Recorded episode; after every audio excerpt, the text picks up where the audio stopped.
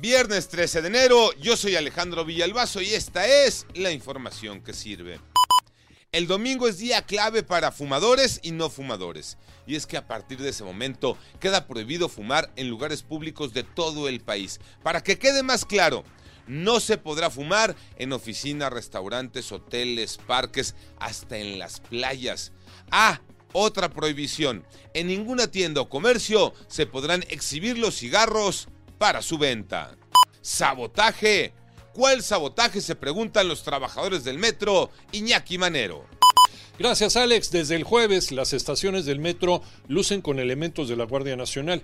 Se cree que los accidentes recientes fueron ocasionados de manera intencional.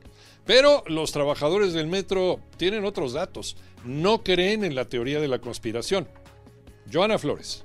Como indignantes e imprudentes calificaron trabajadores del sistema de transporte colectivo Metro los señalamientos de la jefa de gobierno Claudia Sheinbaum sobre anomalías y hechos atípicos en la red. Los trabajadores afirman que la falta de mantenimiento y la corrupción al interior del organismo, así como en el propio gobierno, son las causantes de las constantes fallas.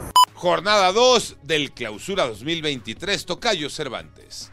Así es, Tocayo, se juega la fecha 2 de la Liga MX, el torneo de clausura 2023. Arrancó anoche con la victoria de los rojinegros del Atlas en la cancha del Estadio Jalisco, dos goles por uno ante Mazatlán. Para este viernes tenemos doble cartelera, el resto sábado domingo y la jornada terminará hasta el próximo lunes. Pero destaca el partido entre Cruz Azul y Monterrey a jugarse este sábado en la cancha del Estadio Azteca y en el Estadio Nemesio 10, el Toluca recibe a las Águilas del América.